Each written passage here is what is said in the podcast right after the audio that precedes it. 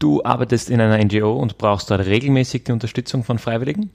Oder vielleicht bist du ja gerade auf der Suche nach Menschen, die dein Projekt gerade in einer frühen Phase freiwillig unterstützen können? Dann haben wir für dich ein paar Einblicke, wie man sich auf die Suche nach Volunteers machen kann. Inside Impact. Der Podcast mit Wirkung. Hallo und willkommen zurück zu Inside Impact, dem Podcast des Social Entrepreneurship Centers der Wirtschaftsuniversität Wien. Hier sind Fabian und Martin. Wir haben zuletzt viel über das Thema Freiwilligkeit oder eben Volunteering in Österreich gehört. Darüber, wie viele Menschen sich in Österreich freiwillig betätigen und wie das auf bundesweiter Ebene erhoben und analysiert werden kann. Heute aber wollen wir aus der Wissenschaft direkt in die Praxis springen und uns anschauen, wie Organisationen überhaupt ihre freiwilligen Mitarbeiterinnen und Mitarbeiter finden. Dazu spricht Susan mit Elias Schaden. Elias leitet eine MPO in Graz und hat eine eigene Vermittlungsplattform aufgebaut und gibt uns Einblicke, wie er dafür Freiwillige erreicht und wie er aus allen, die er erreicht, die richtigen für seine Organisation auswählt. Viel Spaß!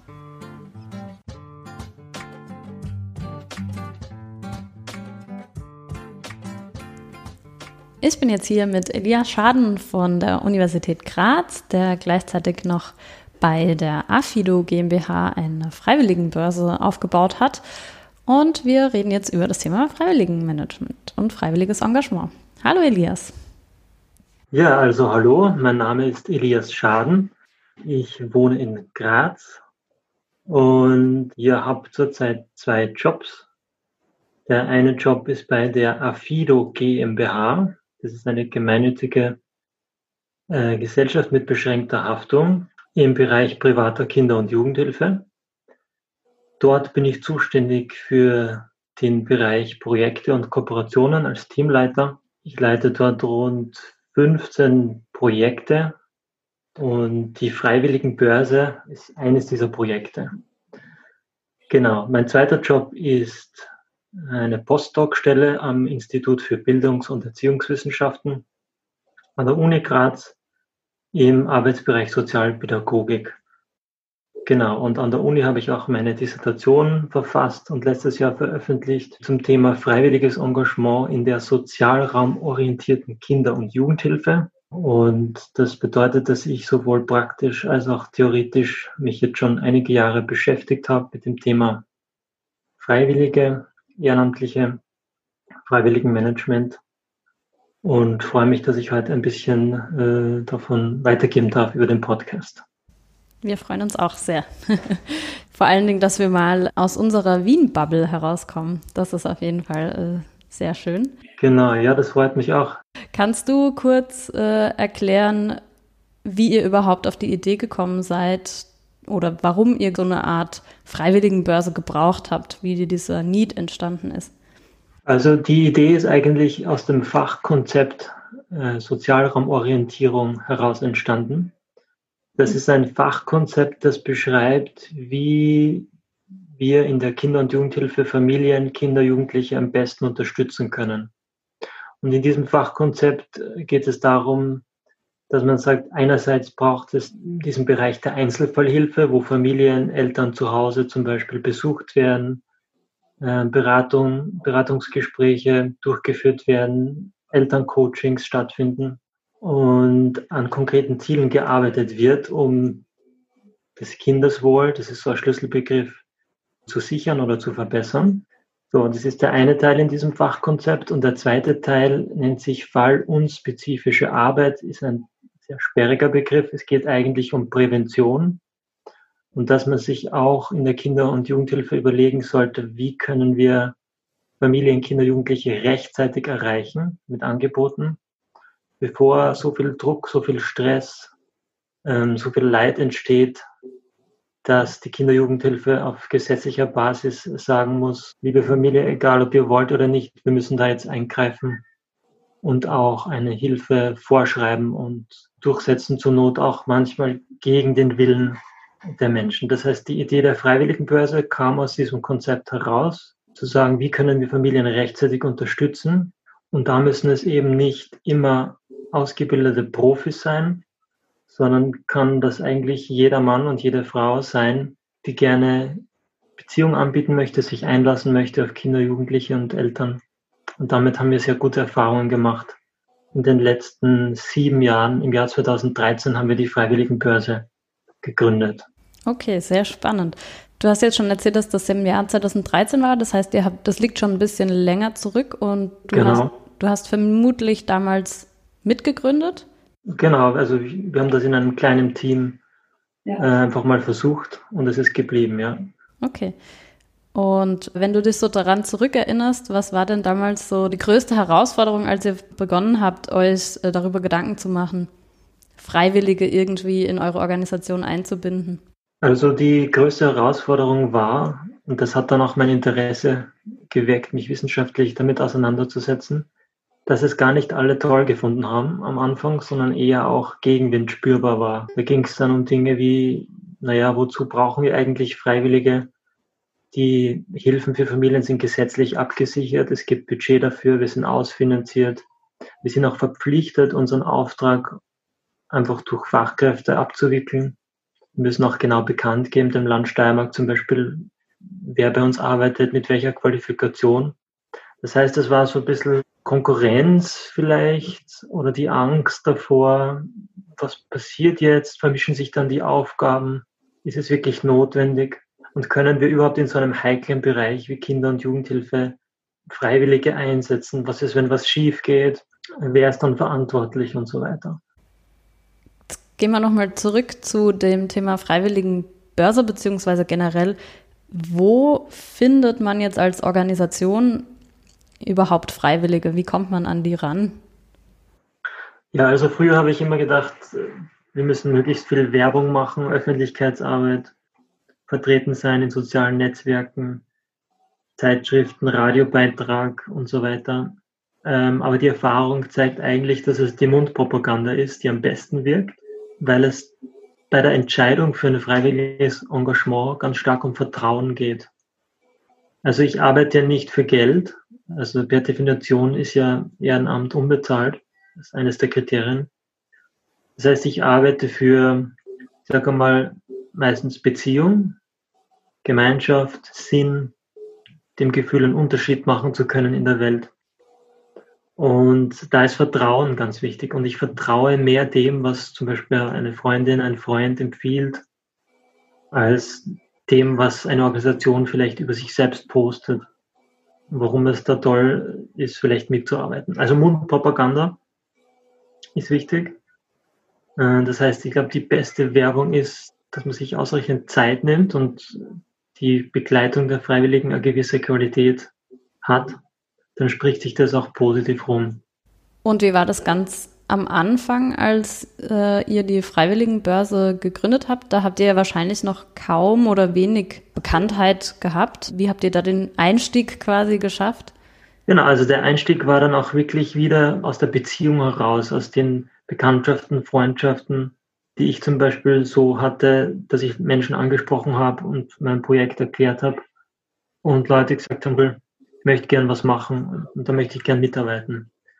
Also wo sich das Vertrauen in eine Person, in dem Fall meine, dann übertragen hat auf die Organisation. Ich glaube, das ist fast der wichtigste Schlüssel. Menschen müssen Vertrauen fassen zu einer Person mehr als zu einer Organisation, um sich einzulassen, ja, auf das Experiment, also unbezahlt, ihre Zeit zu investieren, ihre Energie. Habt ihr bei eurer freiwilligen Börse dann beispielsweise verschiedene Arten von Ausschreibungen, also wo ihr verschiedene Kompetenzen zum Beispiel bei Freiwilligen sucht? Genau, also wir, wir machen sehr wohl auch Öffentlichkeitsarbeit. Also Mundpropaganda ist das Wichtigste, aber Öffentlichkeitsarbeit ist auch wichtig. Und da haben wir zum Beispiel über die FEE, das ist eine Plattform der Stadt Graz, verschiedene Tätigkeiten, die wir da ausschreiben. Also wir schreiben aus, zum Beispiel, wir suchen jemand für Ausflüge. Wir suchen jemanden, der bereit ist, mit Eltern Gespräche zu führen. Wir schreiben nicht dazu, welche Kompetenzen es dafür braucht, aber meist erschließt sich das aus der Aufgabenstellung. Das heißt, die Menschen, die sich dafür melden, bringen meistens auch die notwendigen Kompetenzen mit. Und wir vergewissern uns dann, indem wir ein persönliches Kennenlernen durchführen. Das heißt, wir machen uns unser eigenes Bild. Es gibt dann auch einen Fragebogen, den wir ausfüllen lassen. Und wenn wir das Gefühl haben, okay, diese Person bringt vor allem die sozialen Kompetenzen mit, die es braucht, dann machen wir uns gemeinsam auf den Weg. Wir begleiten das Engagement. Ob diese Freiwilligen wirklich die richtigen Freiwilligen sind, das zeigt sich immer erst unterwegs und im Prozess. Das heißt, wir begleiten die Erstkontakte zu Familien. Die Freiwilligen werden monatlich eingeladen zu freiwilligen Intervisionen, freiwilligen Treffen, man tauscht sich aus. Und im Prozess wird dann auch deutlich, ob die Freiwilligen die richtigen sind, ob die Aufgaben auch die richtigen sind, die zu ihnen passen. Sehr spannend. Ähm, kannst du noch mal kurz zusammenfassen, wie euer Auswahlprozess für Freiwillige so ausschaut? Der Auswahlprozess ist sehr einfach gehalten, bewusst. Es gibt auch andere Organisationen in Graz in unserem Bereich, die das strikter machen, die mehr formale Vorgaben haben. Aber wir wollten besonders offen sein. Das heißt, unser Ziel war es und ist es immer noch, möglichst viele Menschen anzusprechen. Das heißt, grundsätzlich kann jeder und jeder, die Interesse hat, ein Erstgespräch mit uns vereinbaren. Wir laden die Menschen ein in unsere Büroräumlichkeiten. Wir versuchen eine angenehme Atmosphäre herzustellen. Wir sprechen auch über unser Leitbild als Organisation, über unsere Ziele, weil uns natürlich wichtig ist, dass sich Menschen auch damit identifizieren können ähm, und bekommen so ein Gefühl für die Person. Die Person bekommt ein Gefühl für uns. Wir stellen bestimmte Fragen in diesem Gespräch anhand eines Leitfadens. Da geht es zum Beispiel darum, wie sie auf uns aufmerksam wurden, welche Vorerfahrungen es gibt mit dem Ehrenamt, mit dem freiwilligen Engagement, die Selbsteinschätzung, was Menschen glauben, was sie gut beitragen können, auch die Frage natürlich, was sie konkret machen möchten. Wir berichten natürlich auch, welche Möglichkeiten es gibt. Und dann fehlt eigentlich nur noch der Strafregisterauszug, also der Nachweis über die Unbescholtenheit. Und sobald wir das haben, geht's los. Das heißt, Freiwillige starten wir fragen unmittelbar zurück, wie war es? Wir fragen auch bei den Kolleginnen. Wir fragen auch die Familien. Und wenn alle Seiten soweit zufrieden sind, dann ist man im Prozess unterwegs und dann läuft das Ehrenamt. Wir bleiben im Hintergrund, wir bieten Treffen an, wir sind telefonisch in regelmäßigen Austausch. Wenn ich jetzt so aus der Perspektive von der Organisation drüber nachdenke, die zum Beispiel auch darüber nachdenkt, freiwilligen Engagement in ihre Arbeit einzubinden. Gibt es eigentlich auch Situationen, wo es angebracht ist, Freiwillige abzulehnen? Also darf man das in dem Kontext von Ehrenamt überhaupt, jemanden abzulehnen? Wenn der Strafregisterauszug in Ordnung ist, wenn es keine Vorverurteilungen gibt, wir fordern auch die erweiterte Version ein.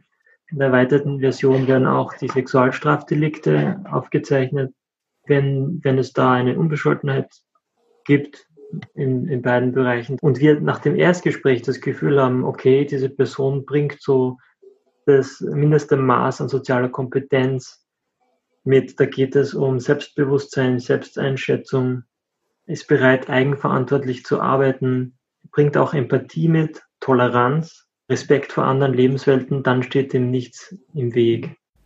Das war jetzt gerade eine sehr schöne Zusammenfassung, was man quasi als Freiwilliger oder Freiwilliger mitbringen kann. Äh, kannst du noch mal sagen, was man als Organisation vielleicht am Schirm haben sollte, wenn man eben Freiwillige einbinden mag?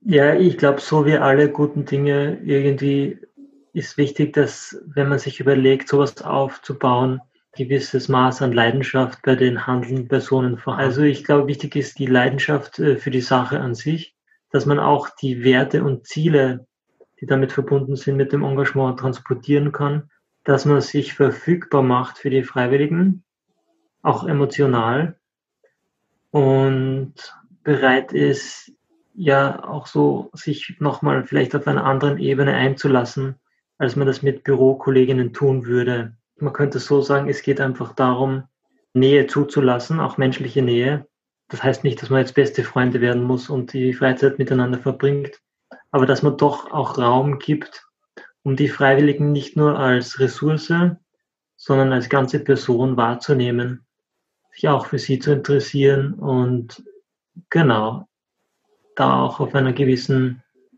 Augenhöhe und respektvoll bereit ist, miteinander umzugehen.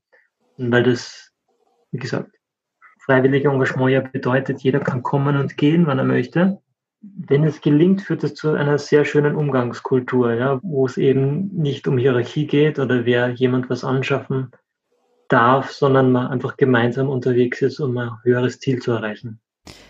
Gibt es denn deiner Meinung nach Bereiche, wo der Einsatz von Freiwilligen besser und Bereiche, wo er vielleicht schlechter geeignet ist?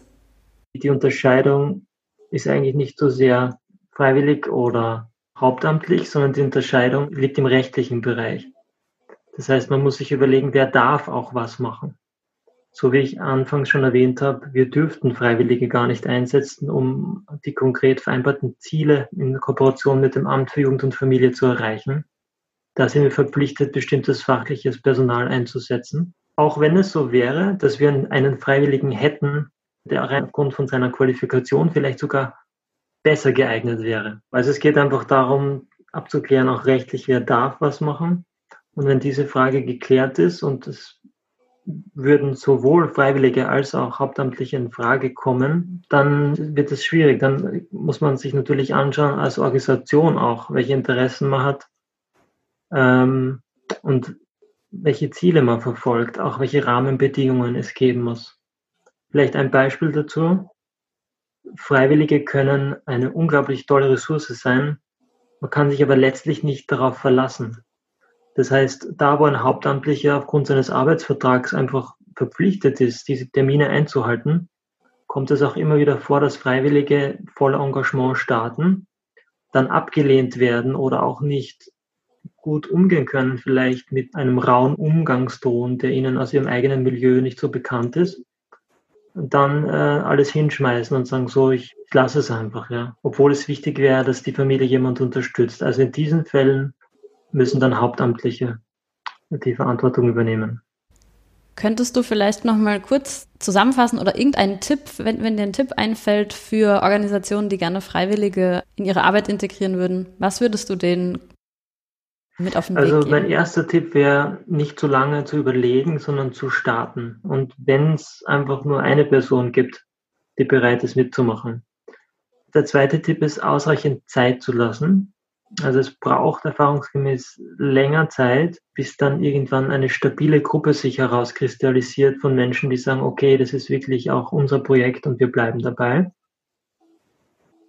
Und drittens vielleicht, wenn man Ehrenamtliche sucht, die dort zu suchen, wo sie schon sind. Also so die vielversprechendste Gruppe sind eigentlich Menschen, die bereits irgendwo schon ehrenamtlich oder aktiv sind in der Siedlung, in der Nachbarschaft, bei Stadtteilfesten, versuchen dorthin äh, Kontakte zu knüpfen. Das ist auch wissenschaftlich untersucht, dass Menschen, die bereits ehrenamtlich tätig sind, eher noch etwas Zusätzliches machen. Menschen, die zu dem Thema noch keinen Zugang gefunden haben zu aktivieren, ist im Vergleich meist schwieriger. Äh, eine besondere Quelle für Ehrenamtliche sind auch Menschen, die neu hinzugezogen sind, weil die auch sich nach Gemeinschaft sehnen, die Anschluss suchen und das sehr gerne auch mit dem Ehrenamt verknüpfen.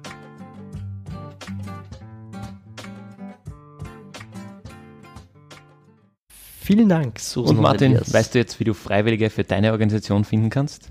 Naja, ich würde sagen, jede Organisation funktioniert da ein bisschen anders, aber ich habe auf jeden Fall ein paar spannende Inputs mitgenommen. Elias verlässt sich also darauf, dass die Leute, die sich für eine Aufgabe interessieren, auch die richtigen dafür sind. Naja, ganz so habe ich das nicht verstanden.